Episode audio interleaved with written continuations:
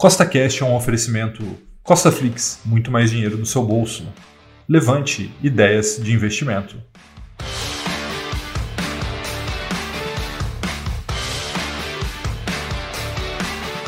Ontem, o Banco Central Brasileiro subiu a taxa Selic para 2,75% depois de seis anos. Então, no podcast de hoje, eu vou te explicar os impactos da alta do Selic sobre os seus investimentos e o que muda no mercado financeiro. Lembrando que temos três podcasts por semana, então não se esqueça de marcar e seguir o CostaCast aí na sua plataforma para que você fique por dentro de tudo que eu posto por aqui. Então, vamos lá! Antes de falar do impacto em si, né, é necessário a gente entender o que é a taxa Selic. Tá? A taxa Selic é a taxa básica da economia brasileira e ela é definida pelo Banco Central em reuniões de 45 em 45 dias, com o intuito de manter a inflação dentro de uma meta estabelecida. Nesse momento, a inflação tem uma meta de 4%, né, que é estabelecida pelo governo, e existe uma banda, uma margem de mais ou menos 1,5%. Ou seja, espera-se, o governo espera, que a inflação fique entre 2,5% e 5,5% ao ano, né? no caso a inflação é o IPCA. E aí o que aconteceu? Nos últimos 12 meses, o IPCA está com um acumulado de 5,2%, e isso acabou ligando um alerta lá no Banco Central. Então, eles tiveram que atuar para segurar a inflação. E aí você pode se perguntar assim, tá bom, Rafael, entendi. Então, eles subiram a Selic para segurar a inflação. Mas como que isso afeta a inflação? Né? Como que funciona essa questão? Quanto menor a taxa de juros, tá, mais barato é se tomar crédito, né, se endividar, tanto para pessoas quanto para empresas. Né?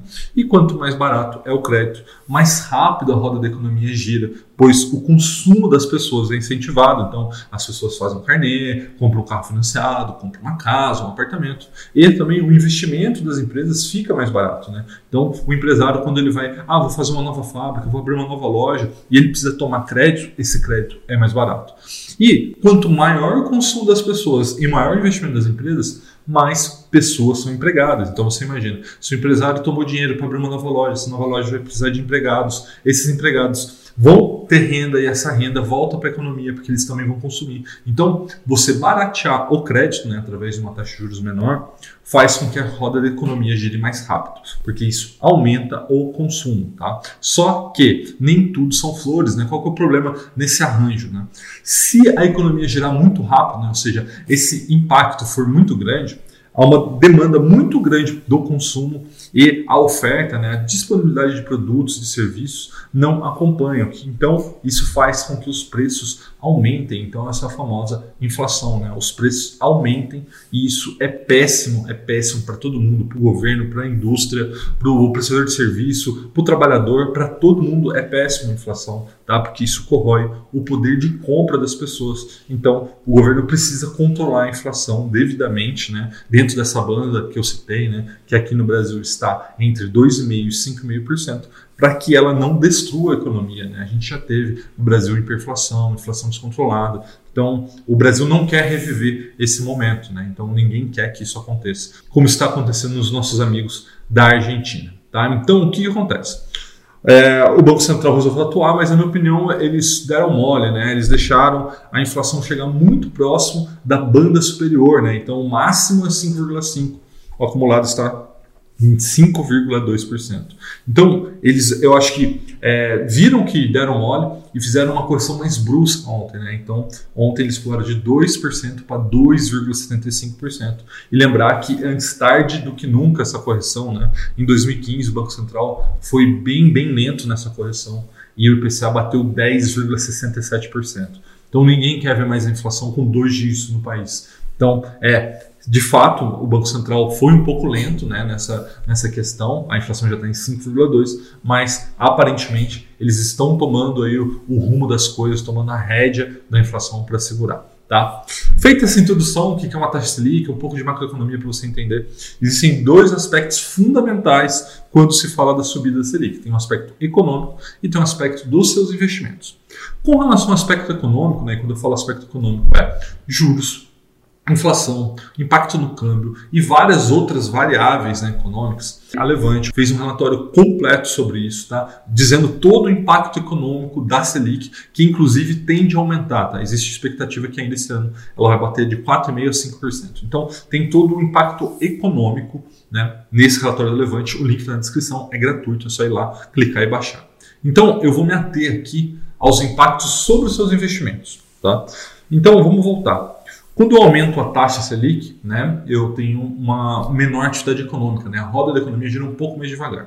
E com a diminuição da atividade econômica, existe também o aumento do custo financeiro, né, o serviço da dívida. Então imagina, a, a maioria das dívidas das empresas, elas estão atreladas à Selic. Então a partir do momento que ela pula de 2% para 2,65% e podendo chegar até 4%, 5%, o custo desse é, é, do serviço da dívida fica cada vez maior. Isso faz com que a expectativa do lucro das empresas seja cada vez menor. Ou seja, aquela dívida que as empresas tinham vai custar mais caro. Se vai custar mais caro, é, o lucro da empresa vai ser menor, porque ela vai ter que usar uma parte do dinheiro para pagar as dívidas. E, junto, também uma diminuição da atividade econômica também pelo aumento da taxa. Então, o que acontece? Como a bolsa sempre precifica o futuro, então é, é, esperado uma queda dos ativos de risco, né? Por quê? Porque se eu tenho uma expectativa menor de lucro, tá? É, há uma reprecificação desses ativos, porque aí eu tenho uma expectativa não tão boa mais ou menor para esses ativos no longo prazo. Então, como no longo prazo o lucro, né, a cotação segue o lucro, então, se eu tenho expectativa de lucro um pouco menor, a cotação tende a cair, porque eu espero que as empresas lucrem menos. Tá?